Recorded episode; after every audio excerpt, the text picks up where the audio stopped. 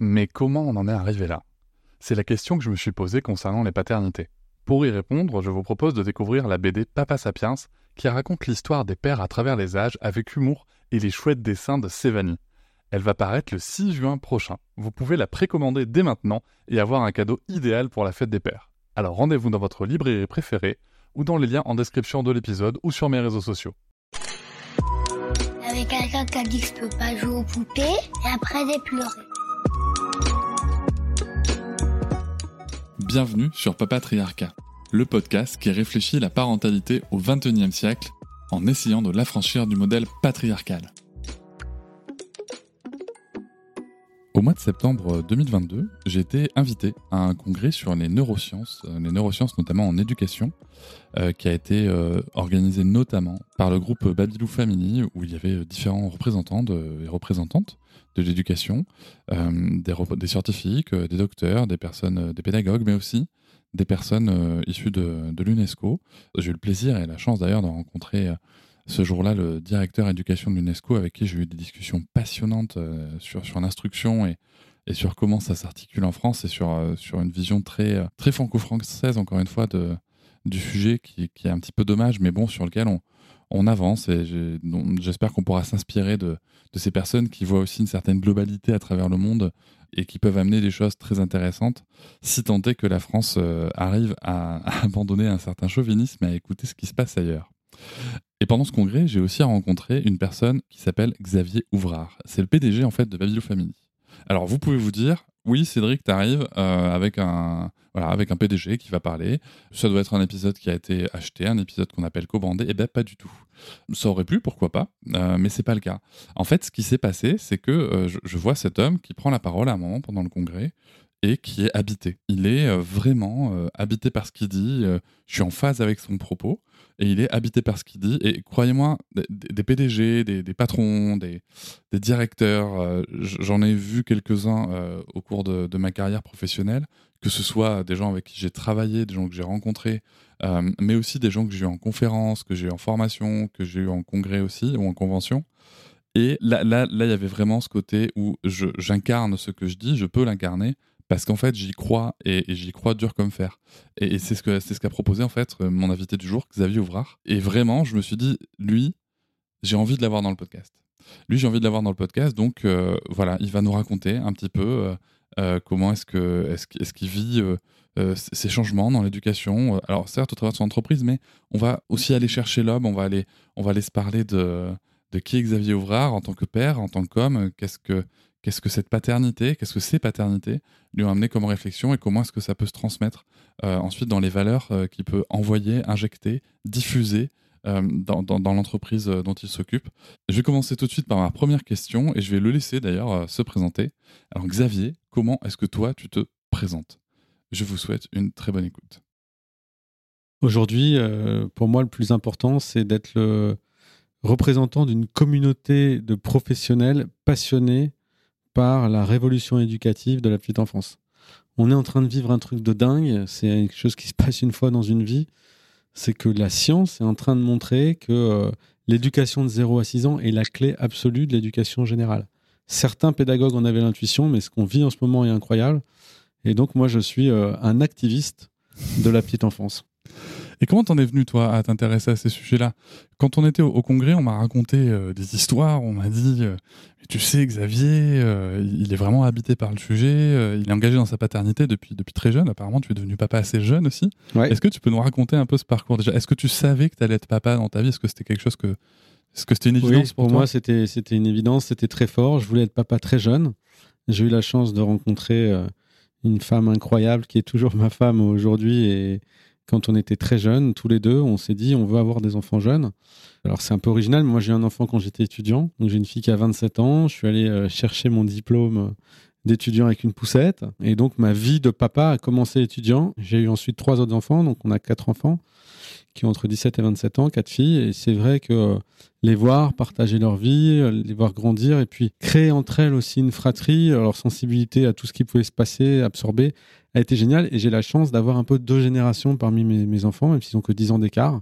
Ceux qui sont nés avant l'iPhone, et donc qui ont démarré une adolescence euh, sans smartphone. Ceux qui sont nés après, avec tout ce qui se passe comme intensité de messages, etc. Donc ça m'a passionné de voir ça. Ensuite, ma femme a fait aussi euh, un choix professionnel euh, majeur il y a une dizaine d'années. Elle a décidé de devenir institutrice, professeur des écoles dans les quartiers.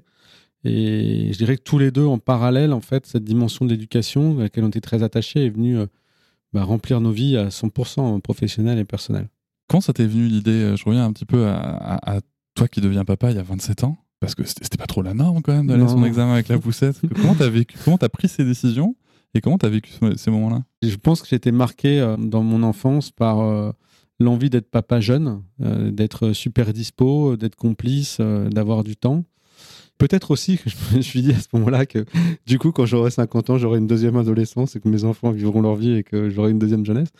Il y avait vraiment cette envie d'une famille nombreuse, jeune, d'être au milieu du bordel aussi. C'était quand même très stimulant d'avoir cette espèce de, créativité permanente autour de soi. Donc je crois que ça, c'était vraiment le cœur.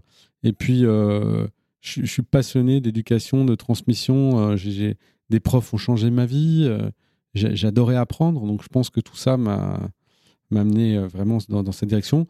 C'est clair que quand j'étais père très jeune, je me suis pris beaucoup d'a priori du genre euh, mais tu dois être très religieux, euh, mais qu'est-ce qu'il est conservateur et classique, euh, etc. Alors que pas du tout, c'était plutôt l'inverse.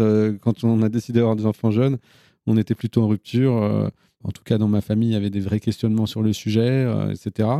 Voilà, mais finalement, c'est passé assez vite quand les gens te voient avec tes mots, mais que ça se passe bien et qu'il y a une belle entente tous ces sujets-là se, mettent de côté. Mais euh, je veux pas le rapport avec le religieux en fait. Bah c'est euh, les gens qui ont des enfants jeunes, bah forcément c'est euh, ils sont classiques, ils sont ou hyper catho ou hyper musulmans, ah etc. ils sont contre la contraception, c'est pour ça qu'ils ont eu des enfants jeunes ou ils veulent se reproduire pour reporter la bonne parole. Donc il y a ce genre de cliché qui était un peu véhiculé à l'époque. Moi, je pense que c'est moins le cas maintenant. Mais voilà. Et dans ton rôle de père, tu vois, de, de, père du mal, du, du, chef de famille, est-ce que, est-ce que ça n'a pas été, t'as pas été interpellé par les gens sur le fait que justement, tu viens quand même à ta remise de diplôme avec ton enfant euh, en poussette? Si, ouais, je pense que les gens étaient touchés parce que il y avait l'annonce de la naissance de ma fille, euh, les, le secrétaire de l'école, euh, que j'avais filé un faire-part, l'avait mis dans le hall de l'école et et donc, euh, il y a eu pas mal de gens qui sont venus euh, me, questionner, parfois avec des a priori, etc. Puis quand ils ont vu ma femme, qui était très cool, euh, enfin notre amour pour ce petit bébé, il y a plutôt eu un enthousiasme autour de, autour de ça. C'était plutôt un bon moment finalement. Toi, quand, quand, ton enfant est né, alors bon, tu étais étudiant, tu sais, il n'y a pas encore le congé paternité du coup Non. Eh oui. Par contre, tu l'as connu pour, pour, le, pour le dernier alors je l'ai connu pour la dernière, mais c'était que 11 jours. Ah, oui, c'est vrai, c'est vrai. en, amitié. Ouais, mais pour ma, pour ma fille aînée, en fait, c'était complètement clair pour Chloé, ma femme, et pour moi que c'était une, paternité partagée. Donc, euh, chez nous, il n'y a pas de chef de famille euh, au sens qu'il n'y en a pas un. On est, on est tous les deux euh, sur le sujet. J'avais la chance de pouvoir avoir une certaine forme de disponibilité parce que j'étais à la fin de mes études et ça se passait plutôt pas mal. Donc, j'avais quand même un peu de temps. Et donc, j'ai pu vraiment, pour ce premier enfant, avoir un investissement fort. J'ai pris trois mois de vacances à ce moment-là avant de commencer mon premier job. Et donc, euh, j'ai vraiment vécu de manière très intense tout ça. Je me suis euh, beaucoup levé la nuit pour euh, la changer. ma femme allaitait, elle dormait avec nous dans notre lit. Enfin, plein de choses qui sont des expériences très sensorielles. Et il se trouve qu'une partie de ma famille est philippine et qu'il y a un mot en philippin qui n'existe pas en français, qui est le mot gigil. Donc gigil, c'est un peu, tu sais, quand tu as envie de, de, de, manger littéralement un enfant, tu as physiquement cette sensation d'avoir envie de l'embrasser, de le toucher, etc. Et j'ai découvert que j'étais guigui. Il y avait un truc, euh, un truc physique avec la relation jeune-enfant euh, qui, est magnifique, euh, très très chouette, ce que ça t'apporte, toi, comme enchantement dans ta vie, en fait. Donc ça, c'était quelque chose de, de, chouette et qui, qui, m'habite depuis, ouais. Ça me parle beaucoup, l'idée des trois mois. Moi, j'ai pris trois mois de congé parental et ça a clairement été la meilleure décision de ma vie pour la rencontrer avec ma fille. Après, derrière, tu deviens, tu commences à travailler? Oui, euh, j'ai commencé à travailler. Donc, on est parti habiter en Amérique latine. Mhm. Je suis parti coopérant à l'époque avec le service militaire. Euh, pendant cette coopération où je m'ennuyais beaucoup dans mon travail, j'ai eu l'idée euh, de, créer une entreprise de, vente de produits pour bébés grâce à ma fille, parce qu'on m'arrêtait dans la rue pour me demander où j'avais acheté sa poussette qui était très chouette, qui était française. Et donc, ça m'a donné l'idée de créer une entreprise de vente de produits pour enfants. J'ai importé des produits de France. Et puis, on a commencé à vendre ces produits dans, dans les magasins de périculture. Ça s'est bien passé en Argentine, au Brésil, dans plusieurs pays. Et tout ça, ça crée un lien. C'est-à-dire que cet événement finalement de paternité précoce a créé ça par hasard et quelque part, je pense que quand tu es jeune parent, C'est des D'ailleurs, les gens qui sont jeunes parents arrivent, te parlent que de leur enfant, euh, de projets éducatifs, etc. Tu as une sensibilité particulière à ce sujet. Et moi, ça a une résonance professionnelle. Ça a été vraiment génial pour moi. Ensuite, après ça, euh, on a décidé de rentrer d'Amérique latine pour que je crée une entreprise dans la vente d'instruments de musique. Et à cette époque-là, très vite, je, me suis rendu compte, en regardant mes propres enfants, que l'enseignement de la musique en France euh, me, gênait. était très conventionnel, on commençait par le solfège, etc. Et j'y croyais pas. Donc j'ai créé euh, en parallèle de ces magasins des, des, écoles de musique. Et ça, ça a été majeur parce que avec une pédagogie nouvelle, en travaillant avec d'ailleurs aussi un fabricant d'instruments de musique, je me suis rendu compte qu'on pouvait euh, lutter contre des a priori. Par exemple, un Français spontanément va te dire j'ai pas l'oreille, ce qui veut rien dire. Il n'y a qu'une personne sur 3000 qui a l'oreille absolue, ou je ne suis pas doué, ou j'aimerais beaucoup jouer de la musique, etc. Mais prends confiance, prends un instrument dans ta main, joue à plusieurs et surtout chante. Ça, c'est vraiment quelque chose d'empirique. J'ai constaté à cette époque-là que quelqu'un qui chantait en plus de jouer d'un instrument, euh, développait une passion pour la musique, pouvait la véhiculer autour de soi, et que si en plus il jouait avec d'autres musiciens, il allait rester toute sa vie musicien. Les gens qui apprennent le solfège jouent tout seuls, sauf si euh, ils sont très disciplinés, la plupart abandonnent. Et ça, ça m'a donné vraiment une, euh, certitude euh, qui est ancrée en moi, c'est que la pédagogie est la clé du plaisir et du bien-être et de l'accomplissement en fait de ce qu'on veut vraiment être. Dans notre pays, on a eu un pédagogue extraordinaire qui est Célestin Freinet, que peu de gens connaissent, qui a révolutionné le monde de l'éducation dans les années 20. Il est rentré gazé de la Première Guerre mondiale il n'avait pas le choix, il ne pouvait pas crier sur les élèves, il était obligé de passer entre les rangs, il a dû façonner sa classe autrement.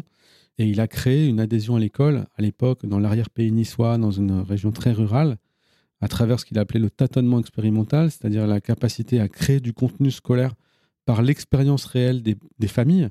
Typiquement, un cultivateur d'olives, ben, on allait créer un texte à partir de ça pour que ça parle aux enfants. Et ça a généré dans cette région, je, dirais finalement, un appel pour l'éducation qui n'existait pas donc ça a été un peu mon deuxième choc, c'est que ma femme a été élevée en pédagogie freinée. On a mis nos enfants en pédagogie freinée quand on est rentré en France. Et le choc professionnel que j'ai vécu à travers la musique et de voir que mes enfants rentraient dans l'éducation grâce à la pédagogie freinée, qui était presque inconnue, mais, qui est dans l'éducation nationale publique, avait un tel impact, ça m'a amené euh, à réaliser qu'il y avait un champ euh, considérable là-dessus.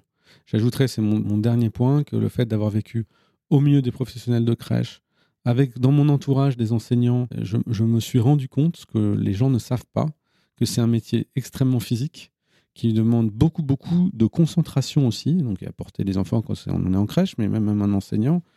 En fait, un enseignant, il rentre vider le soir parce que c'est un métier où tu dois être concentré, ne rien rater, etc. on a tendance à penser que c'est des métiers cool en général et c'est faux.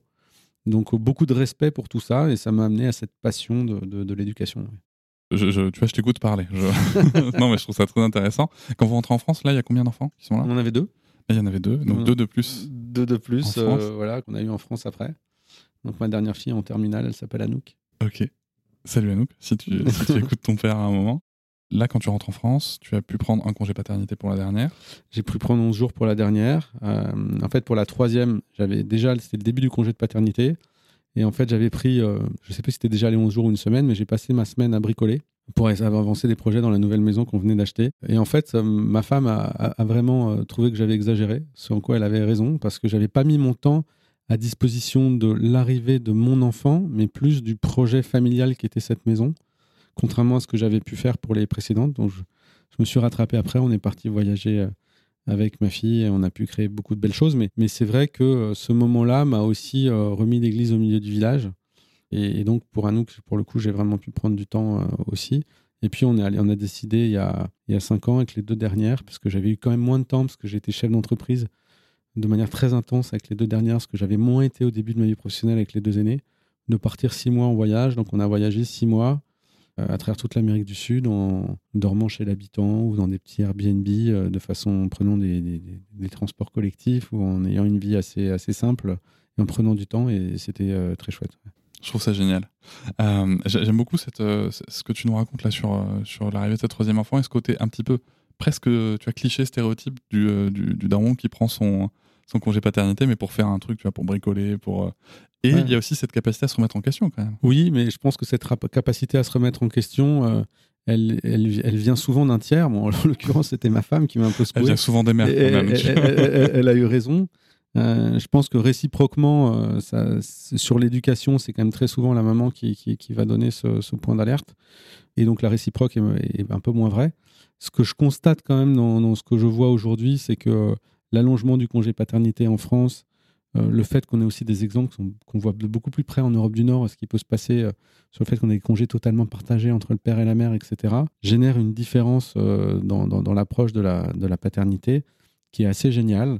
Je vois aussi d'ailleurs, euh, là j'ai deux exemples euh, dans l'entreprise de jeunes papas euh, d'ici quelques semaines. On a deux collaborateurs super engagés qui vont avoir un enfant dans les 15 jours, qui ont dit, ben, en fait on a deux mois de congé paternité, je vais en prendre 15 jours à la naissance, mais en revanche je vais me prendre un, vrai temps dans 2-3 mois, au meilleur moment pour moi. Il y, a une gestion, un échange dans le couple je trouve, très, très mature sur ces sujets. Et du coup, l'employeur est dans une situation où euh, il y a de la conviction, il y a de l'échange et on peut vraiment, vraiment caler ça de façon claire. Oui, puis c'est très pertinent aussi de, prendre une partie du congé euh, à la reprise du travail de la mère, par exemple. Il y a une, vraie montée en, autonomie, en compétence du père. Tu racontais euh, tout à l'heure que votre, enfin, sur, tes, premiers enfants et peut-être sur, sur, les deux suivants, il y avait du cododo, de l'allaitement, il y avait visiblement beaucoup de comportements proximaux avec l'enfant C'est quelque chose qui était familial C'est quelque chose que. Parce qu'il y a 27 ans, on n'avait pas les débats qu'on a, aujourd'hui sur ces sujets-là. Comment ça vous est venu? Alors ma femme avait ça, euh, sa propre maman euh, est quelqu'un d'incroyable, de, très en avance sur son temps. La mère de ma femme est prof de yoga et, elle avait amené ses enfants dans la pédagogie freinée, dans toutes ses approches, euh, aussi très en avance sur la nutrition. Et donc je pense qu'il y avait quelque chose d'intrinsèque.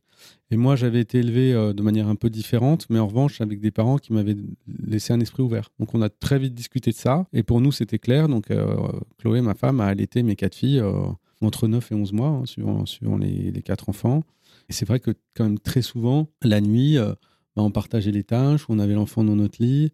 Et oui, cette proximité physique, euh, je pense, a été euh, déterminante pour nous. Je pense qu'un petit bébé contre soi, c'est quand même quelque chose d'assez unique dans une vie. La réalité vécue m'a permis de me rendre compte dans mon métier aujourd'hui à quel point le contact physique entre les professionnels de crèche et les enfants est déterminant. Le fait de devoir les porté pouvait être pris comme une contrainte. Donc, euh, quelle position met Vincent, notre directeur général France, euh, les, équipes chez Babylou qui sont en charge de l'éducation, ont beaucoup travaillé sur ce qu'on appelle la position phare du collaborateur, de la professionnelle de crèche dans une, ce qu'on appelle une section. Autrement dit, être assis par terre, avoir une visibilité sur les enfants, mais pouvoir donc avoir des enfants sur soi et en proximité sans avoir mal au dos, enfin le moins possible, et pouvoir euh, véhiculer cette, cette attache. Ça ne veut pas dire qu'il faut être tout le temps à prendre les enfants contre soi, mais s'ils en ont besoin, savoir le ressentir, etc. Nous sommes des petits mammifères. Si on est euh, sans savoir marcher, contrairement à un cheval qui naît en marchant, euh, c'est que euh, en fait notre développement cérébral et émotionnel est moins abouti que d'autres mammifères, parce que la grossesse, par rapport à notre temps vie, est très court. Donc tout ce qui se passe sur les premiers mois de la vie et les, premières années est absolument déterminant pour ce sujet-là. Et dans la confiance en soi, qui est le premier pilier éducatif chez, chez Babylou, on en a trois avoir confiance en soi, apprendre à chaque instant et prendre sa place dans le monde. Sur ce premier pilier qu'est la confiance en soi, ce lien physique avec le parent ou euh, le professionnel de crèche qui va s'occuper de toi, etc., est vraiment déterminant pour sentir euh, cette attache.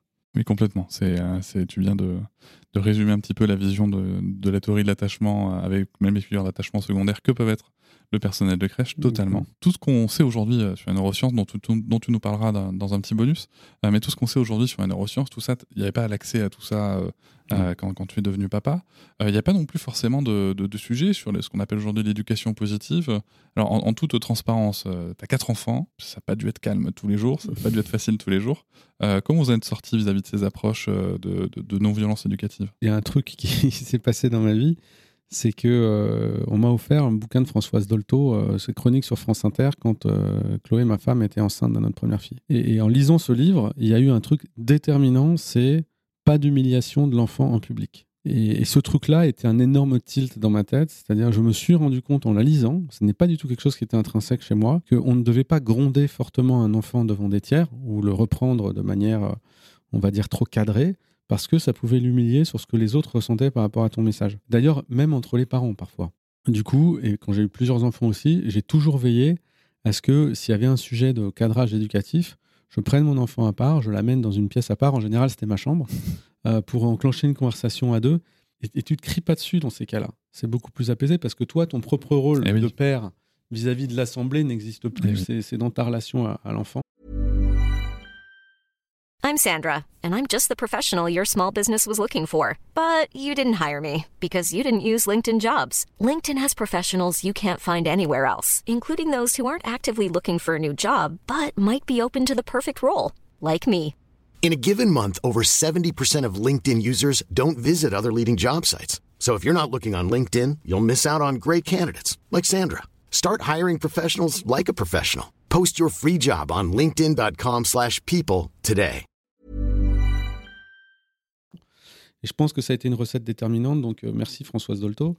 Euh, ensuite, l'autre sujet, c'est que euh, je pense qu'on a été extrêmement vigilant sur la relation entre les enfants et que ça nous a permis, nous, de nous réguler.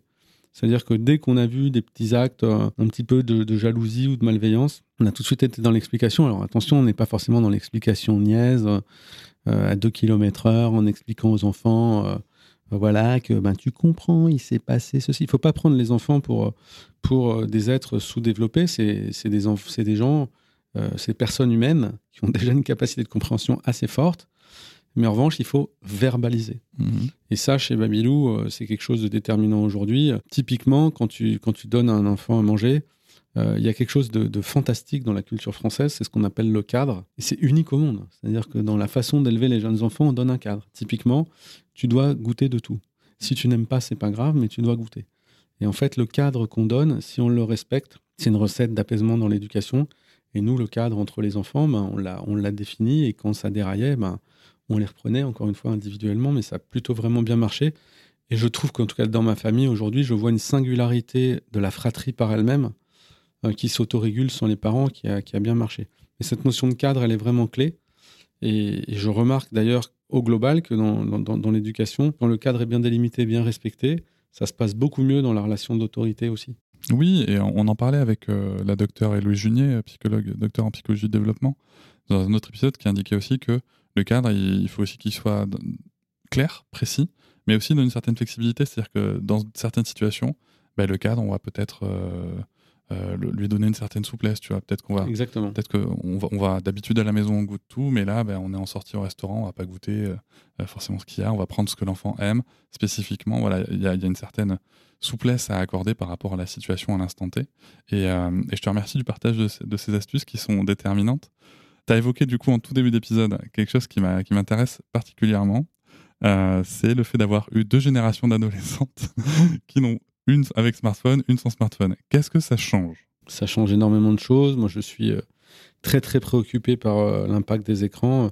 J'ai beaucoup discuté avec euh, une grande psychologue française qui s'appelle Isabelle Filiosa, qui est un peu une référence dans notre métier, qui, travaille beaucoup sur ce sujet avec des grands scientifiques comme Catherine Vernet, comme Guylaine Dehaene, etc. Enfin, en France, on a des gens très très en pointe sur ces sujets. Ce qu'on constate aujourd'hui, c'est que le niveau de connexion cérébrale d'un enfant de 10 ans en 2023 correspond globalement à celui d'un enfant de 8 ans en 2013. On a perdu deux ans de connexion cérébrale pour trois sujets le premier, c'est l'exposition aux écrans, le deuxième, c'est la pollution, et le troisième, c'est la médiocrité de l'alimentation. On en parle peu, les études commencent à sortir. Il y a une étude passionnante qui est sortie aux États-Unis il y a quelques semaines sur l'impact de la pollution. Mais sur les écrans, la réalité, c'est que tu as le truchement de l'écran qui vient te perturber dans la relation humaine. Mais euh, ce qu'il faudrait investir pour inverser la tendance en termes de euh, masse salariale, de subventions pour euh, les établissements de petite enfance, pour la formation des professionnels à domicile, pour euh, beaucoup, beaucoup de choses qui sont liées à ça n'est pas encore fléché parce que c'est un arbitrage de, on va dire de fonds publics qui, qui, va nécessiter un peu de temps, malheureusement un peu trop. Ça viendra, moi je sais que ça viendra, mais peut-être un peu tard. Alors sur les écrans, en gros, ce qu'on peut dire, c'est il y a ce que les enfants vivent à travers les écrans, notamment tout ce travail des producteurs de contenu qui font qu'ils sont récompensés s'ils avancent. Ça change complètement leur rapport à l'autre, etc. Et il y a aussi le rapport avec les parents, où finalement les parents eux-mêmes ont des écrans et quand je dis que mes, mes, deux dernières filles ont eu des écrans, moi aussi j'en ai. Et, eh et, par exemple, moi je suis un gros lecteur du monde en, euh, sur, sur mon smartphone. Mais ma, dernière fille, euh, presque toutes les semaines, elle prend mon téléphone pour regarder combien d'heures j'ai lu le monde et elle, elle, rigole. Mais ça, ça, ça, veut aussi dire que de temps en temps, je deviens un peu addict, je vais lire ça, je l'écoute à moitié quand elle me parle. Et donc plusieurs fois, mes deux dernières filles euh, qui ont été élevées de manière fine là-dessus en pédagogie freinée, m'ont dit mais papa, est-ce qu'on peut t'envoyer ce qu'on appelle un message clair? Grosso modo, pose ton téléphone, voilà ce que nous on a à dire et sois concentré sur ce qu'on te dit. Parce qu'elles ont constaté que je répétais souvent la dernière phrase qu'elles avaient dite quand elles m'interrogeaient. Et en réalité, ma propre capacité de concentration sur ce qu'elles disent euh, est différente de ce qui se passait pour leur sœur aînée. Parce qu'il y a ce phénomène-là. Donc je le vois à titre personnel et je vois ce que ça donne dans les familles qui n'ont pas ce niveau de culture euh, de l'écran qui n'a rien à voir avec la culture tout court. Mmh. Donc aujourd'hui, moi, mon grand combat, donc on va prendre par la parole dans, les médias euh, cette année pour ça, c'est de créer un droit opposable à la formation des parents sur le développement du cerveau de l'enfant et de sa motricité mais d'abord du cerveau de l'enfant. On ne peut pas blâmer les gens qui ne savent rien, qui ne sont pas formés sur ce qu'ils véhiculent comme comportement qui ont un impact catastrophique sur le développement du cerveau de leurs enfants. Ils ne savent pas. Ils ne savent pas ce qui se passe in utero, ils ne savent pas ce qui se passe dans les premières années, et en particulier la première année tout court, sur euh, la verbalisation, euh, tous les aspects de motricité de base. Par exemple, euh, quand tu donnes à boire à ton enfant, si tu lui dis je te donne un demi-verre d'eau, ça a un impact considérable dans ses connexions cérébrales. Parce qu'il associe le contenu au contenant, le volume rentre dans son cerveau, c'est ce qu'on appelle des proto-mathématiques.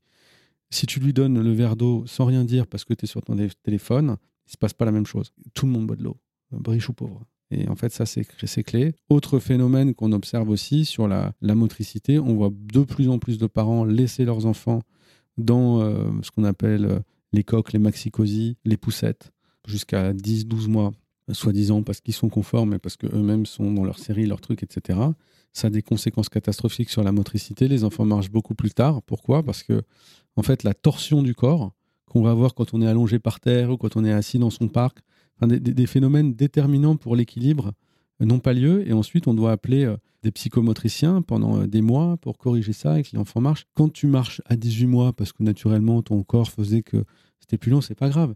Mais quand tu marches à 23, 24 mois parce que on t'a stocké, entre guillemets, euh, dans un euh, maxi pendant des mois quand tu étais petit, ça a des répercussions majeures sur plein de choses, sur ta latéralisation et plus tard sur la façon dont tu vas entrer dans l'activité physique, voire dans certains cas dans l'écriture. Et tout ça, c'est des éléments que nous, en fait, euh, on peut factualiser. Et maintenant, on a des scientifiques de renom, et c'est ça qui est génial en France, qui, qui nous apportent le contenu. Je crois qu'il y a deux trucs sur lesquels on peut être très très fier d'être français. Pour moi, le, premier sujet, c'est la culture. C'est unique au monde cet accès à la culture qu'on a. Moi, il n'y a pas une semaine où je me dis, mais quelle chance de pouvoir avoir ce cinéma-là, cette littérature-là, etc. Et ça, ça crée un environnement pour l'éducation qui est fantastique et unique. C'est-à-dire qu'il y a une curiosité quand même naturelle chez la plupart des Français à ça. Il faut garder ça, parce que sinon on va se faire formater. Et le deuxième sujet, c'est euh, la richesse de la recherche scientifique.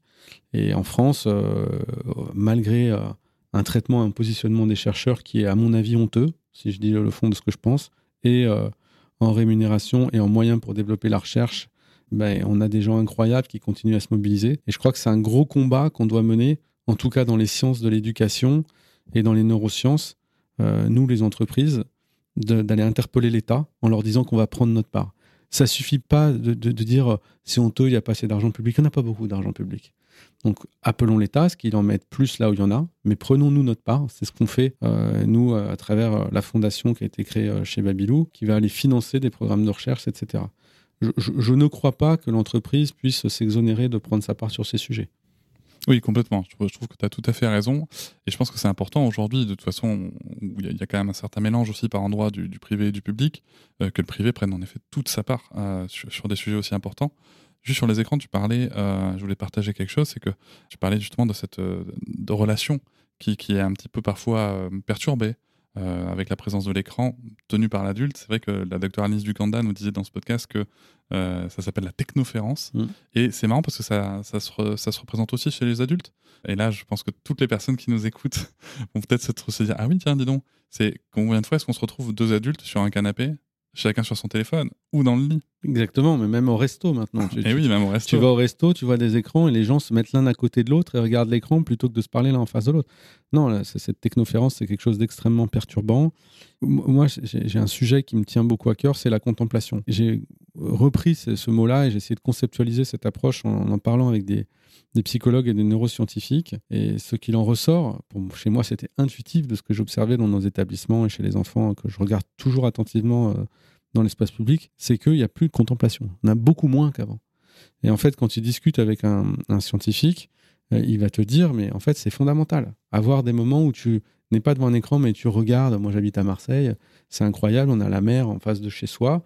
Mais combien de fois dans l'année on se met euh, tout simplement face à ce spectacle juste pour le regarder et se dire euh, qu'est-ce qui se passe? Et en fait, dans la tête d'un enfant, il se passe mille choses. Du rêve, de la créativité, euh, il part ailleurs, etc. J'ai beaucoup aimé une interview de Florence Foresti que j'adore. On lui dit mais vous avez pu épuiser votre créativité. Il dit mais moi j'étais en phonique, je, je m'emmerdais. je m'emmerdais, j'étais dans ma chambre. Bah, du coup, je pensais, je réfléchissais, je m'inventais des mondes. Et ça donne Florence Foresti, une des nanas les plus marrantes que la France connaisse. Et oui, c'est vertueux parfois de s'emmerder, c'est vertueux de contempler. Et en fait, cette espèce d'addiction à l'écran supprime ces, ces, moments-là.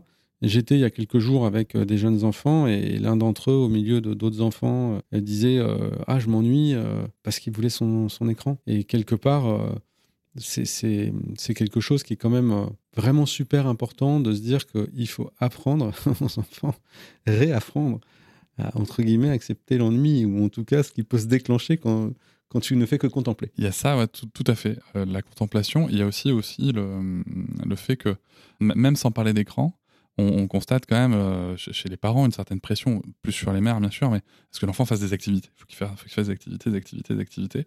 Or, l'enfant se débrouille très bien tout seul, généralement, pour jouer. Et euh, après, c'est vrai qu'il y, y, a des endroits où on peut mener d'autres réflexions. Je sais pas si tu sais, mais moi, moi, ma petite fille de 4 ans et demi, elle est instruite en famille. D'accord. Elle va pas à l'école. Je savais pas. Elle est instruite en famille et euh, en fait, par rapport à l'acquisition euh, ou développement de, de, de l'écriture et de la, et de la lecture, on s'est dit tiens c'est marrant en fait parce qu'elle était très intéressée de, vouloir euh, écrire sur nos écrans, sur, nos, sur notre ordinateur, sur notre téléphone. En fait, avec ma compagne, on s'est regardé, on s'est dit mais en fait, quand est-ce qu'elle nous voit lire un livre? Bien sûr qu'on est des gros lecteurs, mais en fait, on, on prenait pas le temps de lui dire attends, je vais lire. Quand est-ce qu'elle nous voit écrire de manière manuscrite? Mmh. Et quand est-ce que dans notre société aujourd'hui, alors bien sûr la société évolue et, c'est très bien qu'on ait des écrans pour s'écrire euh, des messages à longue distance, c'est très très bien, il y a zéro débat là-dessus. Mais quand on exige des enfants qu'ils apprennent quelque chose dont ils ne perçoivent pas le besoin dans leur environnement, ça ne fait pas sens. Non, mais bien sûr, c'est complètement clair. Alors, 100% aligné avec ça. Juste une chose, parce que tu disais, c'est souvent les mères qui mettent la pression sur les activités, etc. Qui se mettent. Qui, qui, se, mettent. qui se, mettent. pardon, la pression ouais. sur les activités, etc. Nous, on constate que les pères, d'abord, le font aussi, mais génèrent souvent une pression sur le sport, avec les fils. Ouais. On parle souvent beaucoup de la relation de la mère avec les enfants, mais la relation de la, du père avec les, les fils est euh, quelque chose d'extrêmement puissant et parfois qui peut faire des dégâts sur notamment la relation au sport. Euh, on le voit d'ailleurs autour du foot beaucoup, mais c'est vrai dans d'autres sports. Et globalement, un papa qui voit son fils de 18 mois, 2 ans, qui ne sait pas taper dans une balle, euh, alors que lui, on lui a dit qu'il avait toujours été doué en sport, se met dans sa tête, mon fils n'est pas bon en sport. Et, c'est quelque chose d'extrêmement euh, complexe sur l'évolution de l'enfant, parce que sur sa confiance en soi, c'est très dur. Et ce que l'on voit en crèche, nous, c'est que, en fait, pour taper dans un ballon, euh, ça peut se passer pendant un espace-temps qui est large. Si ça se trouve, la première fois que tu taperas habilement dans un ballon, tu auras 3 ans, 4 ans, et c'est pas grave. Ce qu'il faut en revanche, c'est accompagner le développement de cette motricité au juste moment. Et donc, arriver à dire à un parent, euh, ton enfant n'a pas besoin d'être sur, suractif, ou, bah écoute, ne le mets pas dans une case trop vite, c'est aussi compliqué, parce que l'injonction de la société, c'est euh, ton enfant doit être productif, euh, il doit être fort, fort, vite, etc. On le compare à son cousin, à son frère, etc. Et en fait, on se rend bien compte à 20 ans que celui qui était nul en foot à 5 ans, euh, bah, il peut être devenu bon. Peut-être qu'il est encore moyen en foot, mais qu'en revanche, il est très bon, je sais pas moi, en basket ou dans, un, sport de raquette, parce que c'est plus adapté à lui. Et sur ces sujets-là, on ne se rend pas compte, notamment dans les milieux populaires, de la pression qu'il y a au succès à travers euh, euh, le sport, le rap, euh, tout ce genre de choses, où on veut absolument faire tous ces enfants un petit génie euh, très tôt. Et dans les milieux sociaux privilégiés, de la pression sociale d'avoir un enfant complet. Il doit être euh, tennisman, euh, musicien euh, ouais. et, et, et, littéraire. Bah, compliqué, quoi. Donc, euh, il faut aussi un petit peu se lâcher la pression. Quand on dit que le niveau scolaire baisse, c'est aussi parce que les enfants du 21e siècle, on veut qu'ils qu sachent tout faire. Ils n'ont plus de bande passante pour la lecture ou ce genre de choses.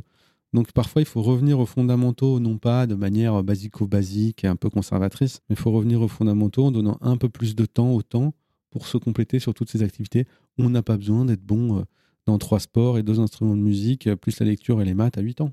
Oui, et puis je, me rappelle très bien de, c'est un petit peu ce qui motive notre décision d'instruction famille, mais euh, du, directeur d'éducation de, de, l'ONU qui était, qui était au congrès et qui, qui, disait clairement, avec on avait une discussion, il disait clairement, mais en fait, avant 7-8 ans, et c'est ce que la recherche nous montre hein, en neurosciences, avant 7-8 ans, les savoirs les savoirs transmis comme ça de manière très verticale par ailleurs, euh, ça n'a aucune chance de, donner quelque chose de, pertinent et d'efficace.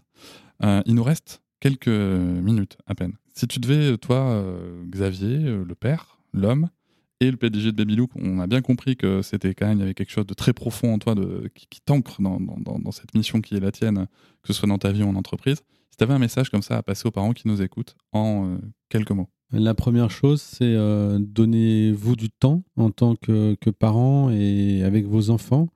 Si vous êtes très occupé euh, parce que vous avez un gros job, prenez vos vacances et vivez en vacances en famille. Moi, c'est vraiment quelque chose que je n'avais pas intrinsèquement en moi, qui m'a beaucoup été transmis par la culture de la famille de ma femme. C'est euh, éviter de, en vacances d'être toujours avec des amis, toujours avec la famille, élargie. Soyez vous avec votre enfant ou vos enfants et là, il se dira en grandissant, mais papa et maman, ou papa ou maman, m'ont donné du temps à moi. Donc ça, je pense que c'est le premier sujet. Le deuxième sujet, c'est de faire confiance aux professionnels de l'éducation, en crèche, à l'école. Combien de fois j'entends des parents dans mon entourage m'expliquer à quel point les profs sont nuls, euh, les profs sont à côté de la plaque, ils comprennent pas, parce que eux ont des injonctions fortes et ont leur idée, etc. Non, les professionnels de l'éducation en France, souvent mal reconnus, euh, sont, sont, des gens qui ont, euh, dans 95% des cas, un diagnostic euh, pertinent. Et en revanche, si on n'est pas confort avec la, méthode éducative dans laquelle est élevé son enfant, il faut en parler au, prof. Et il faut parfois être capable de se dire, bah, je vais chercher une solution qui me correspond mieux. Nous, on a eu la chance de pouvoir le faire dans le cadre de l'éducation nationale. Et ça s'est très, très bien passé. Et je crois que les profs et les professionnels de crèche sont très à l'écoute. Donc vraiment, ce deuxième conseil, faire confiance aux professionnels de l'éducation. Et enfin, le troisième, c'est se documenter. Et je pense que l'État doit faire plus pour aller euh, donner de la culture. Mais euh, on n'a pas la science infuse. Enfin, moi, j'ai appris beaucoup de choses en, en, lisant, en écoutant, en partageant avec des gens qui m'ont ouvert l'esprit sur ce que je ne savais pas. Et à l'intérieur de son, de son boulot, quand on est décideur, ce qui est mon cas, embaucher des gens meilleurs que soi. et quand on travaille dans l'éducation, ben, il faut embaucher des gens qui ont plus de compétences que soi pour pouvoir nous faire progresser. C'est vrai des neurosciences, c'est vrai de la motricité, c'est vrai aussi de ce qu'on appelle le multiculturalisme, qui est souvent à mauvais escient critiqué. Mais aujourd'hui, on est dans un pays où 25% des enfants sont issus de milieux multiculturels, et pas simplement quand ils viennent de l'éducation, de, de, l'immigration, pardon. Et en fait, euh, c'est un vrai sujet de comprendre le multiculturalisme. C'est pas simple pour un petit être humain euh, d'avoir deux différences culturelles, de jongler avec. Donc voilà, sur ces trois sujets-là, déjà, si on y arrive, on avance. Merci beaucoup, Xavier. De rien. Je vous remercie de m'avoir écouté. Je vous invite à vous abonner au podcast sur votre plateforme préférée et à me retrouver sur Instagram, TikTok, Facebook et sur le blog papatriarca.fr. À bientôt!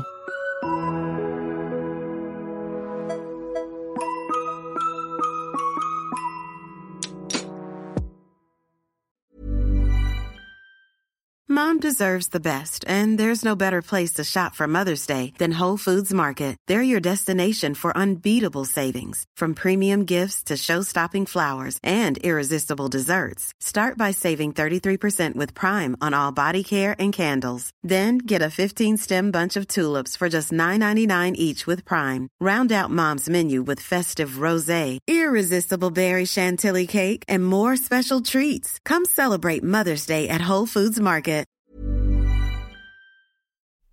Hop, c'est encore moins. Si tu veux soutenir le podcast, tu peux aussi t'abonner à Papatriarca Plus et découvrir chaque semaine un épisode bonus en plus des 60 déjà disponibles. À découvrir sur tes applis de podcast comme Pocketcast, Castbox ou encore Apple Podcast. À très vite.